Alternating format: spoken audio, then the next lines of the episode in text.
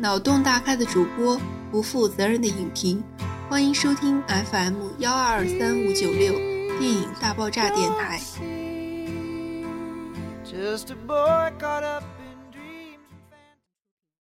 各位听众朋友，大家好，我是主播圆圆，我是亚飞，很开心和大家又见面了。灰灰，你不觉不觉得这次隔的时间更长了一点？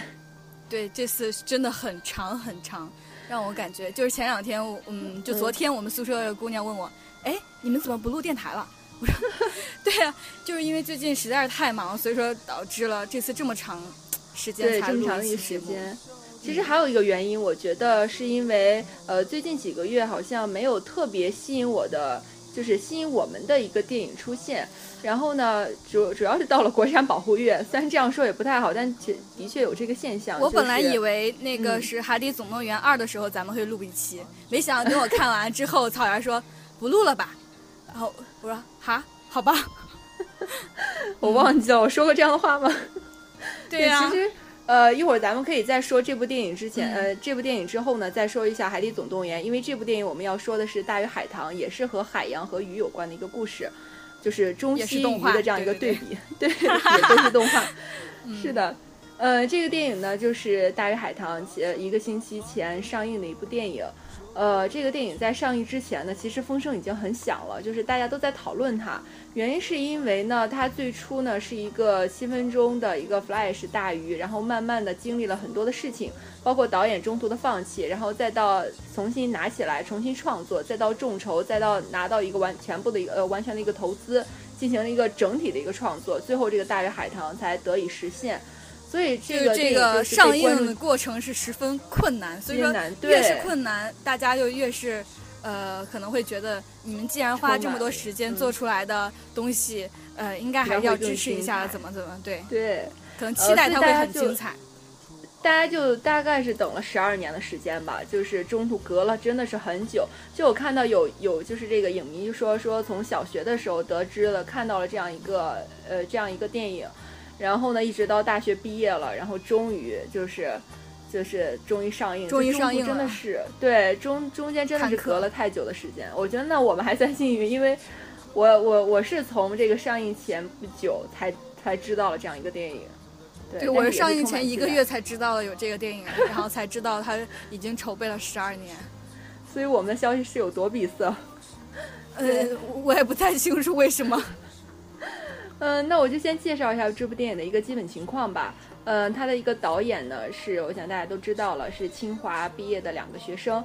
呃，一个呢是中途就已经退学的，叫梁璇。他主要在电电影中呢负责的是一个创意，包括一些电影投资的一些谈判呀，或者是一些发行等等这样一些情况，他来负责。呃，所以说这个大鱼的最初的那个 flash 呢，就是出自于他的一个一场梦。他梦见呢，觉得呃，觉得就是鱼可以在天上飞啊，怎么样？就是人人都呃，就是人死后会变成一条鱼等等这样的一些古灵精怪的想法出自他的梦。然后他把这个梦就是形成了一个创意，然后告诉了张春。张春呢就主要负责的是创作，就是这个电影的另一个导演，他负责的就是创作绘画，就把梁璇的创意呢呃变成一个实体。所以两个导演还算比较就是互补吧，然后就成就了这样一个电影。感觉他们两个应该是合作的比较愉快的那个类型的。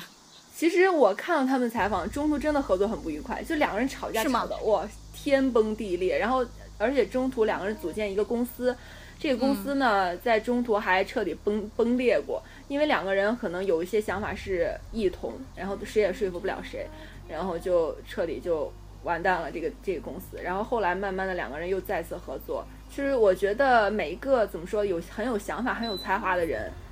我觉得都可能会面临这种问题。嗯，是，我觉得有的时候关系再好，那个是一旦呃大家一块儿来做一个东西的时候，真的是可能会很容易产生很多争执。对对，呃，这个电影呢上映从上周五呃上周五上映，然后一直到今天大概一个星期多一点的时间，呃，已经累积了四亿的票房。所以说这个成绩还算不错，因为一个月的期限嘛，它还有三个星期，不知道以后会迸发出怎么样的一个一个票房成绩，这个很难说。嗯，因为嗯，它前期很好，嗯，就是前期的票房应该是特别好的，但是网上的口碑就跟它的那个是当初大家的期待程度就是直直接成反比，网上评价差，就是太差了。所以我觉得很多人可能就会看到这个这种呃评评价到处风靡的时候，就可能就就会考虑不去看它了。对，那就是成正比了嘛，就大家的评价越差，它的票房就越低。那就跟《大圣归来》就是去年的《大圣归来》呢，是九点五亿的票房，就非常不错。然后大圣可能就跟它相有点相反，刚开始的时候没有那么高起，然后但是后来越来越棒。对对对。对这个电影呢，因为大家主要这个电影它前期的噱头实在是太太怎么说太足了，搬出了《山海经》，我就觉得，你知道，甚至还有人说这是中国动画的未来之光。所以说呢，大家可能冲着这样的一个一个一个一个媒体的这样一个评价去看的时候，可能觉得哇太失望了，然后导致就是那个可能期待度，也许它没那么差，但是因为抱了太高的期待，所以导致它没有那么的好。对，其实我们刚才说的差和好啊，主要是集中在两个不一样的方面。灰灰，你觉得它好是好在什么地方？画面我觉得还还可以啊，还我觉得还是呃，让对于我来说，我觉得颜色我特别喜欢。对，整个那个怎么说，红应该占了绝大多数吧？嗯，中国红的那种感觉。对，但整个颜色的，就是那种渲染啊什么的，我觉得都挺好的，我我喜欢。还有海棠花的那个颜色，但嗯是，但是。呃，其他的好像可以说说好的很少。对他那个画面造型，我在看的时候真的不止一次去惊叹，说简直太美了。包括他那个就是那个福建土楼，就是他们所居住的地方，就是这些神仙们居住的那个福建土楼。他说他们不是神。呃，是那是什么？他最开始那个台词里面就说：“我们既不是人，也不是神。”哦，我们既不是神，也不是人，那该怎么称呼他们呢？哎，没关系，你你你随便随便，春他们就春他们，就他们住的地方就非常的美，然后就是真的就是因为跟因为它是跟那个是福福建土楼那个最有名的那个建筑一一模一样的，对，完全是一相像的，而且中间的那些神兽们就出现的那些神兽们，包括那个什么鼠婆呀、灵婆呀，然后很多石狮啊，它它的那些东西，就是就是出自于《山海经》《诗经》等等。就是他们的一些名头名名称跟就是来头，全部都是由这些在中国很古典的一些文化文化产生的这样一些东西，所以说很具有中国的特色。就是猛一看，猛一看的时候但是我我当时看的时候，我内心想法，虽然我没有怎么看过日本的那种呃动画动漫，但是我当时还是有点像看的时候，我就觉得特别像日日本做出来的东西，因为它那个妖怪的设计。日本就是在这个鬼神这一块分的特别清楚，是幽灵，还是呃还是妖怪，还是什么什么？他们好几类，我也不太清楚。然后就给我感觉特别像他们那里面的那种妖怪，因为很多都是单眼的，呃，这就这种戴面具的，呃，这种就会呃，因为以前毕竟没怎么看过中国的动画嘛，肯定还是有点先入为主的感觉，对，先入为主，哦，感觉有点。像日本的动画，但可能日本的动画也是从中国的这些传统里面对呃衍生出来的，延伸对延伸出去的，有这个可能性。你知道，在我看完《大鱼海棠》之后，当天晚上回去我又看了一遍《千与千寻》，因为觉得两个还是真的是挺像的。包括就是这个女孩她刚刚来到人间的时候，有一个就是在海上，在那个海面上，然后烟花就是散发的那样一个场面场景，就特别像呃千寻。就是站在那个河岸的对面，然后看到另一边的人世间的那那样一个场景，我觉得特别相像。也确实，这个电影在刚刚就是有那个预告片出来的时候，很多网友说你是抄袭《千与千寻》怎么怎么样。其实我觉得不存在这个问题，因为嗯，本身我觉得千寻很多也是来自来来自于很古典的一些东西，就是一些。呃，一些东一些一些它的画面造型啊等等，所以我觉得这些东西都出自于同一种文化的时候，可能会肯定会有一些相像的地方，所以我觉得这个无可厚非吧，因为大家讲的故事不太一样，所以我觉得倒还好。对，画面就是美的各有特色。嗯，因因为我也没有，我我印象中我是我感觉我可以说是没有看过《千与千寻》，甚至真的吗？宫崎骏也只看过一部的那种。所以我也不太清楚，到底说像不像或怎么样。对我看的时候，我是觉得会有点像，但是我觉得，嗯，这这没关系，就是不至于到抄袭那个地步。对，完全不至于到抄袭，就还是导演很有自己的想法在，真的是很有自己想法。嗯。可是呢，这是说完好的之后，我觉得好的其实很很简单就说完了，因为主要就是集中在他的画面、美术造型上，然后就是他的那个。我很喜欢春的那个耳环，关注点是不是有点奇怪？对。然后我觉得，我我从电影院出来之后呢，我说的我就是我就啪啪啪啪在手机上打了一大段的文字，全部都是吐槽，因为我觉得有太多我想要去吐槽的地方。我不知道观众、听众朋友们会不会跟我有一样的想法。首先就是他那个剧情应该应该跟你有一样想法人很多，因为我我觉得就是他虽然只上映了一周，但我感觉从它上映开始。大家的风评就急转而下的那种，你知道？对，我觉得主要就网上的那种各种不好的评论，就一下就铺开铺天盖地的那种，你知道吗？对，因为首先呢，我觉得它剧剧情的有点烂俗，就交代很不清楚，细节很拖沓。嗯，就大家很说，大家在说这个爱情怎么怎么样，确实，我觉得确实里面主要讲的就是爱情。其实我我想说，很多东西它不只是只有爱情才能够表达。我觉得爱情有，我觉得他主要说是有一种报恩的感觉，爱情，嗯，没有那么重吧，给人感觉，给我感觉，嗯，但是他一心想养这条鱼，想跟着鲲回到人世间，也不是说想他他也没有想帮助鲲回到人世间，然后然后他那个男二备胎 秋，就是。这点是也是我要说的，因为我觉得这本来是应该报恩的一场戏，对吧？我觉得如果把它延伸出更多的由报恩延伸出来的一系列的情感，这个情感是朦胧而细腻的，可能会更好。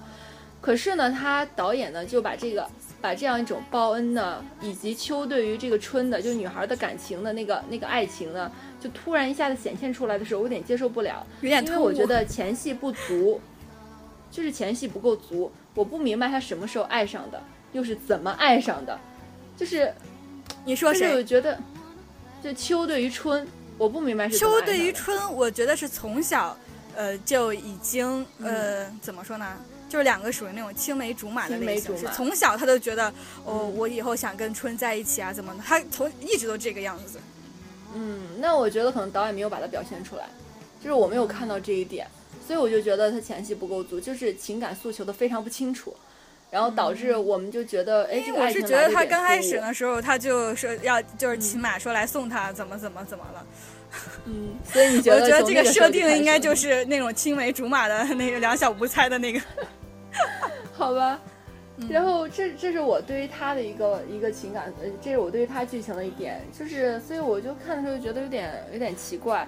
然后有我就回头看了看《千与千寻》，千寻跟小白就是那个白龙之间的一个一个情感。我看了之后，我就觉得，就是那个爱没有那么轻易说出口，但是你能感觉到有一种情感，有一种情愫一直在两个人之间，就是蔓延着。所以我觉得这样的故事才是一个好故事，就是你不要说出来说我爱你，我怎么怎么样，这才是爱，而是像你意思是说，呃，不要用语言来表达出来，而是说你的就是非常细细微的用画面、用动作、用一些细节。对，来表现两个人之间的感情，我觉得这才是讲好一个故事的一个基基础。对他这个里面有很多就让人很突兀的点，就比如说刚开始的时候，就一群海豚往那个就是呃那个谁呀鲲要下去喂他们的时候，突然就跟一个海豚亲上了，当时我是内心是崩溃的，我说哈，什么情况？对，不是我哈，我内心真的是啊。可能有的时候导演也是这样，就是为了美而美，然后他就不太讲究这个具体的过程，所以我觉得真的是理工科的导演，就是矫情起来也是挺可怕的一件事情。哎，然后第二点呢，我觉得应该大家都有一个有一有有一个认知，就是包括豆瓣上有一个非常有著名的短评，叫做“等了十二年，结果等来了一一个绿茶婊”。就是，嗯，女主太过于任性，我不知道你有没有这种感觉。就是我居然特别讨厌一个女主，就极其讨厌在这个电影里面。我觉得她没有没有让我讨厌的地方。但是我特别想问导演一个事情，嗯，就是说他里面这个春的这个角色，他在那一时刻他是知道这一切都是因为嗯、他而坤吗？对，嗯都是因为鲲吗？还是说他不知道？他认为这个不是因为鲲而起，还、呃、才这样做？还是说他知道是因为鲲而引起这场灾难，他还要这样做？对，就就是他想，要养我就特别想。问这个是，就是这是我特别想问的一个问题。我明白，就是他在养鲲变成那条小鱼的时候，变成鱼的时候，他养是他知的时候，我觉得不知道他这完全没有？问题。嗯，但是他到后来，嗯，就是已经开始发洪水的时候，他还要坚持让让坤回到自己的世界里面去。这个时候我就有点呃疑问，说春到底知道不知道这场灾难因因他而起，而且他这样做会使所有人都给都毁灭。嗯，我明白还是说他这个导演可能说意意思是说春，呃，并不知道认春认为，嗯、这件事情跟坤没有关系嗯？完全没有关系，所以。对这个，这个我觉得还是真的不太清楚。确对实导，如果导演没有所以说就是我觉得就是这个，如果交代清楚的话，大家可能就不会说他绿茶婊了。对是的。这可能如果是智说他不商的问题。这个知道的话，如果他不知道的话，可能大家还觉得有情可原；如果他知道的话，就确实有点让人讨厌。但是，就是会让人觉得他有点置全村人性命于不顾。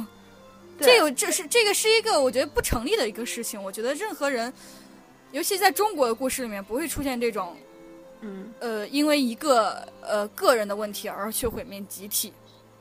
对，这是中国一会在个中国的文化标准的情感诉求是不应该这样的。对，对，但是我觉得这个我可能把它自动带入了，因为我、嗯包括很多影评之所以讨厌它，我觉得可能也是大家自动觉得，就是这个女春是知道的，女主是因。为我我觉得正常人，一个正常人，你知道，嗯嗯，这个事情都不应该会带来这么做结果的话，是正常人是不会这样做的。但春明显他应该是个正常人，所以我就好奇他到底呃是这个角色设定里到底知怎么想。不过这个就是一个谜了，无所谓了。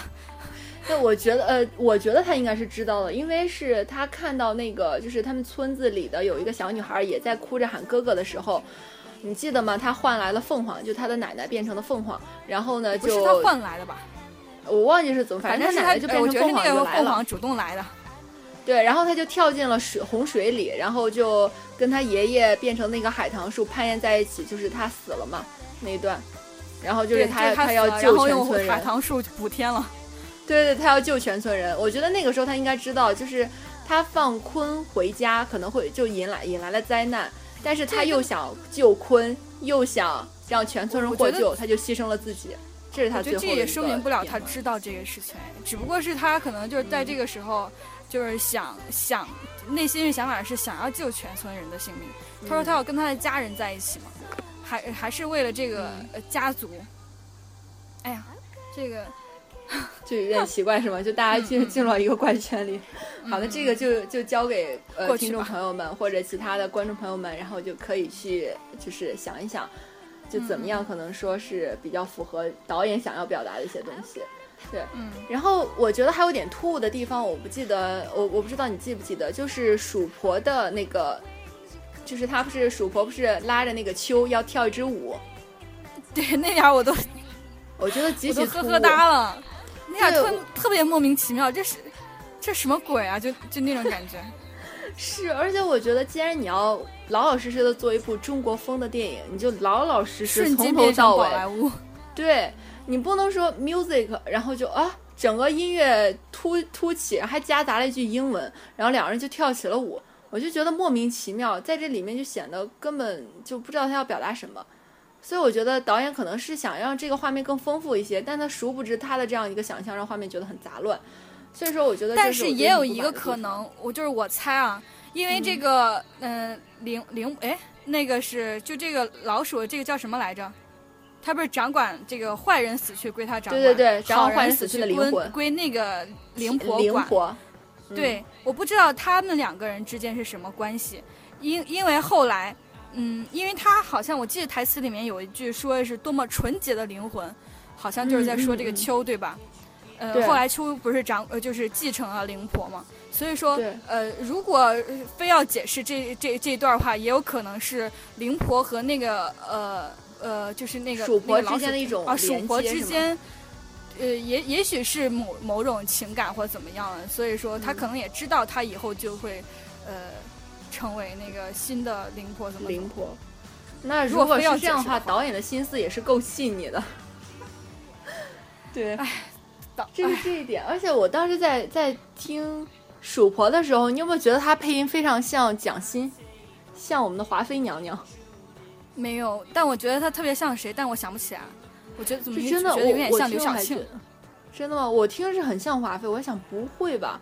然后后来我查一下，确实不是他。但是呢，我不得不说，春的配音是很牛气的一个人物，叫呃叫季冠霖对他配过甄嬛，然后配过芈月。就是就配了很多很多角色，我简直无法 想象，就是因为在你不在我看知道吗这部电影，我不知道，我在看这个电影、哦电影之后，在这天看这个电影左右的时候，我正在看《甄嬛传》，就是刚刚才开始追。然后呢，我就觉得哇，这个她的声音怎么说？甄嬛的声音，尤其到最后就变得非常的具有威严感，因为她越她权势越来越大的时候。但我觉得这个小女孩的声音是很纯洁的、很纯真、很天真的这样一种。人家是专，业的，对我就觉得特别的佩服。我觉得，然后所以她才是现在就是配音演员里最有名的呀。对，当时。呃，当时就看在看电影的时候，我旁边那个男生，呃，然后那个声音一出来就说甄嬛甄嬛，然后他就、他两个男生一起来看的嘛，他就跟他跟嗯另外一个男生甄嬛甄嬛，就这种，好好，嗯，真的吗？我觉得我们是在同一个电影院，因为我旁边也坐了两个男生，是吗？对，一起来看。天哪！嗯嗯，这是这个电影，我觉得呃好与坏的地方，我大概就是这些。然后如果呃，我不知道灰灰，你觉得它跟《海底总动员》这样的一场，就是关于海底，嗯我觉得可以先先把这个事情，就是先把这个海呃大鱼海浪给说完。就是嗯除了这些，就是当时我在看，就是最开始那个画面的时候，我觉得特别美。然嗯后就是看在那些、呃看到那些海豚 在空中飞，然后我就呃我就想到了前段时间有一个火爆朋友圈跟微博的一个 Coldplay 的一首歌，叫 Up Up。哦，那首歌里面就是各种嗯特别奇、奇幻的视觉，就是嗯鲸鱼在天空里面飞，人坐呃人人特别就是大，然后坐在山谷里面呃弹琴啊什么，就就是一个对我记得呃，嗯特别有创意的一个 MV。当时我看那我就想起来那个事情。啊，还有一个就就是是鱼在天上飞，然后嗯人可能在在宇宙中行走，就类似于这样一些画面。对，但比那些都更呃特别一点，就是会会有就是呃对，可能是以前从来没有想象过的事情。嗯、还有就是是嗯，您说，你说，你说我要说的是，它不是海豚，啊，它这个它不是海豚吗？海豚，对，它是它是鱼，就是你还记得吗？最初他说起名叫鲲的原因是因为就是那那个那个有有一个有一个那叫什么庄子游是不是？咱们、嗯咱们高中学过的那个，就是对，咱们学过。但是他不是说我是海岸边那条红色海豚，真的他说过这样的话吗？他说过很多遍啊。包括我一直觉得，既然说，然后大家的点是，亲，你知道海豚不是鱼吗？对，因为他本来说的是大鱼，这是一点。其他一点，他说起名叫鲲的鲲的原因是因为那个什么，就是那句那句那句那句词叫什么来着？他是希望它长得很大很大，然后说要给他取名，怎么怎么样。然后那个秋就跟他说说你知道吗？说那个什么北冥有鲲，呃，不北冥有鱼，其名为鲲，其呃什么其之大，不知其几千里。千里怎么怎么嗯，呃，就说那个特别大的一个鱼，然后但是它最开始出来的时候，就是他们成年礼，就一群啊，海豚是他们对到对对，小海边，那个小女孩说看这一群海豚呃是吗？对，嗯然后包括他最后后来他刚刚把鲲拿拿回家的时候，他就跟他说：“你还记得我吗？我是海岸边那条红色海豚啊。哦，哇，你看的好细啊！啊，因为我昨天晚上看的诉求嘛。哦，对。所以我觉得这这种诉求就更奇怪了呀，就是然后大家都特别海豚的就，对，大家就是很很就是觉得呃，这个海豚的事情，因为我因为我没有在网上查过他们的任何资料，所以我我也不太清楚到底是怎么回事。但是这个真的是大家呃有点哈，你不知道海豚不是鱼吗？就就就很多人会这样想。但我觉得可能海豚的造型更美一点。如果真的弄一条红鲤鱼，我觉得也挺奇怪的。可能导演也是这样一种想法，就把它做成了海豚吧。而且它最后是就是飞过那个海天之门的时候，确实也是变化。它那个翅膀不不不是，它那个变得比较变变得更超大的翅膀，就会飞吗？它那个翅膀，对对。然后突然不知道该怎么说。嗯，那你刚刚说的第二点是什么？嗯，就是还有一个，我觉得这个故事有点像小美人鱼。嗯，为什么？因为小美人鱼就是，嗯，可能就是就是小美人鱼为了呃刚开始救了王子，然后后来想跟他在一起啊，怎么就是呃，也就是不惜牺呃不惜牺牲自己啊，怎么怎么，感觉这个里面就是两条小美人鱼，你知道吗？就是春愿意为呃呃用那个半呃寿命。去换鲲，然后秋愿意用什么换换那个是春，怎么就感觉到处都是在奉献的那种，就特别像小美人鱼给我感觉。但是小美人鱼在我心目中是一个特别伤心的故事。对，但这个电影我觉得没表现出来伤心。虽然有一些听观众说他在电影院看哭了，说实话，他只要一说情话我就翻白眼，你知道吗？我抑制不住我内心的冲动。那那个台词确实是有点，但是我也哭了。真的吗？我哭的点是在，嗯，春死的时候，就是那个海棠花都起来了，然后那个他的那个叫什么边牧，呃，叫什么？就是那个小小女孩的哥哥，然后就起来，然后就喊他妈，怎么怎么，然后然后那个是呃，他们都特别开心嘛，就是村子里面的孩子们都回来了，怎么怎么了？呃，但是这时候就是下一个镜头就是春的妈妈在抱着那个树在哭，他就知道春死了嘛。然后就那点我特别伤心，我就哭了。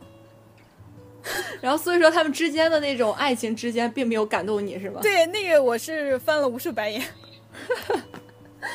看来大家还是对他们情感会有各种 不满、想吐槽的地方。突兀，就是突突兀的又有点直白，在直白的时候，他那个台词又不够好听，对，比较矫情。对，然后所以说大家就会忍不住翻白眼。是的。嗯，那是这是对《大鱼海棠》的一个大致的评价。还有一个最后一个事情，还有吐槽，不是吐槽，是他到最后的时候，然后就大大家就都在看那个呃，都在看字幕嘛。嗯。因为刚开始因为没有亮灯，然后大家都在看，然后就看啊什么什么。这时候也有人走，然后那个所有配音演员过去完之后，有一个小小小的小小的呃彩蛋，就是秋呃接任，对对，变成了灵婆。对，然后再之后就是他一般正常的呃对，然后再之后就是黑屏了，然后开始滚字幕了嘛，然后上面写的就是感谢一下所有众参参与众众筹的嘛，然后那个对对对，就一直在过过过过，然后我旁边那个男生就说，这么多人，我啥时候能就是我怎么才能看到我的名字呢？怎么怎么？他可能也应该也也也也是众筹中吗？应应该是这样的，然后怎么怎么，然后他们就在那看，然后我就在那看他的那个工作人员，然后就发现他的那个是。嗯，原画制作那一点，他请了一个一整个韩国的团队，就一看名字就知道那一片，对对对，绝绝对都是韩国人。这也是要说来做那个是原画的指导。我因为我之前没有听听过嘛，反正我就看那个，觉得这个还是挺。然后音乐是日本的还是九十让？对，音呃不是九十让，是另外一个，呃不是九十让吗？我怎么记得是？当然不是九十让了。然后是另外一个，然后但而且他一一整个团队也都是日本的。对，我我知道大家在吐槽说最好的几个地方，就是一个是韩国的，一个是日本的，然后就，哎，确实。不过还有一点，你刚才说的那个灵婆，我就想说，呃，灵婆上面灵婆的那那个那个那那那个画面中是有一些猫变成了，就是，呃，就是变成了那个各种东西。各种东西，抬轿的也好，给他打麻将的也好，桌子也好，我觉得那段还是很有趣的，我很喜欢。哦，我觉得那段挺有趣的。对这一点，我觉得如果大如果他都照着这种这样的一个特点来，然后我觉得那就非常的棒。他有些细节，比方说，嗯，看那个船，它的呃船身上的那个印花呀什么的，它细节是可以做的很好的，但是剧本是硬伤，我觉得。就确实，剧本还是最大的一个硬伤。对，那说完《大鱼海棠》了，呃，终终于可以说说另一部关于海和鱼的故事了吗？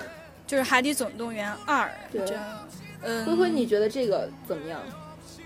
哦，我说实话，这部也是我特别期待的嗯一部片子。呃，我去看了，但是我觉得比我想象中差太远了。我说实话，觉我觉得还我觉得还不如《大鱼海棠》呢。你觉得它是差就在哪就？情节老套，画面又做的不好，就是嗯它，因为它可能呃里面的海水很多都是被污染的嘛，所以说那个再加上可能中国的有有很多荧幕亮度比较低，所以说看起来就视觉呃感觉特别不好。是，我觉得是有一点，可能我觉得他有点吃老本的感觉，因为像是《海底总动员一》的时候，确实非常不错，然后包括那个尼莫也一度成为，只要大家看到那条鱼在海洋馆，一定会说，哎，尼莫尼莫。对，然后就小丑鱼怎么样此所有的小丑鱼都叫尼尼莫，你知道吗？对，对结果到二的时候已经达不到这样的一个水准了，就可能就嗯像你说的，故事比较老套，海底没有什么太总动员新奇的地方。《海底总动员一》应该是差不多快十年前的作品了吧？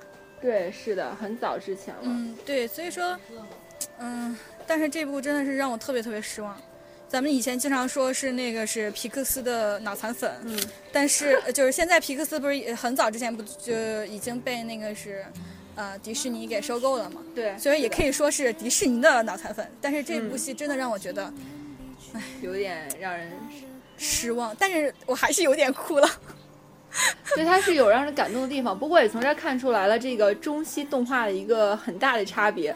同样是鱼，同样是海洋，然后就会看到觉得一个中国化的一个一个电影，就动画电影和一个很西式的、很开放、很现代的这样一个呃动画的场景，包括人物的性格也是一样的。那就是在《海底总动员》，就是你可以看出追求的还是一种自由，然后还是以亲情为基准。就是亲情更多的是，我觉得更多是友情吧，就大家可能会呃为了同对一个目标，帮助，大家共同奋斗的那种感觉。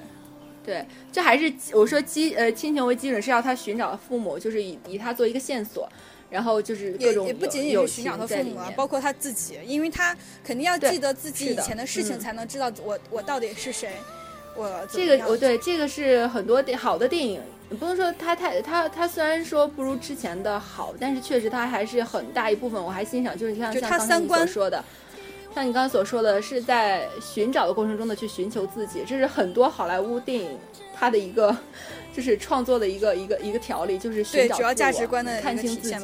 对，就他嗯价值观还是很好的，然后就三观很正，但是确实因为类似的电影太多，然后就会出现一个老套的一些情节。不过啊我觉得，呃，闲暇时候看看，不要抱太大期望的话，还是很不错的一个一个电影。因为我觉得皮克斯再怎么失手，毕竟有那么几十年的功底在，所以我觉得还是很我觉得这部太失手了，给我感觉是像好多年前的作品，你知道，就对，就是一部动画可能要制作确实需要很久，但是每部动画都是这样，都是制作好几年才上映啊。嗯，但是它因为实在最近太老了，我觉得可能也是因为最近好的好的动画电影太多了。哎特别可能都是是因为《动物城》一上映，然后大家都都会对这些要求电影抱太高期待。对。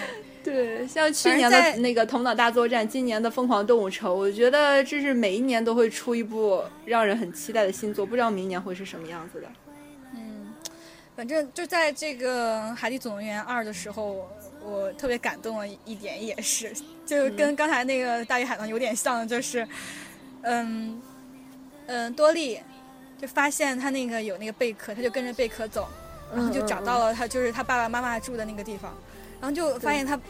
所有就是那个地方周围感觉好，全部都是对对对，就是各在从各个方位方向哭到嗯那个呃贝壳，当时我就感动，然后我就哭了。然后，呃，关键更感动的就是，然后之后他爸爸妈妈回来了嘛，回来之嗯后，然后就看见他他爸爸妈妈就是去出去找更多的贝壳去了。哦，当时我真的超感动。是那点我也是蛮感动的，就是这个画面也挺震撼我的，就是它三百六十度全方位的都都有贝壳的时候，我就觉得哦，真的是很伟大的这样一种亲人的力量，亲情的力量。嗯，对，呃，那么说到这样，呃，这些的话，那咱们今天的电台节目到这儿也就基本要告一段落了。呃，我们还要说的就是我们的这个电影呢，即将要和呃文琪说是公众号、微信公众号呢有一个合作，嗯、也希望大家能够多多支持我们。就是千万不要取关，我好怕大家取关呀。我也怕。对，以后会有更多的作品，然后会带给大家。嗯，其实在这里面我要做一个小小的怎么说预告也好，因为我觉得可能呃在开学之后相对来说时间要轻松一点，然后也有更多的就是同专业的同学，我觉得以后可以不那么辛苦的，就是一定要等到我和灰灰的时间要对得上才可以，就以后可能也会多一点点的节目，就我跟灰灰还是正常的，就可能中间也会中间也会请一些嘉宾来做一些节目了，然后我觉得可以。把咱们节目的量提上去，我觉得观众就就比较就比较期待吧。嗯，好的，好吧。那我们那我们节目到这儿就结束吧，我们下期节目再见，拜拜。再见。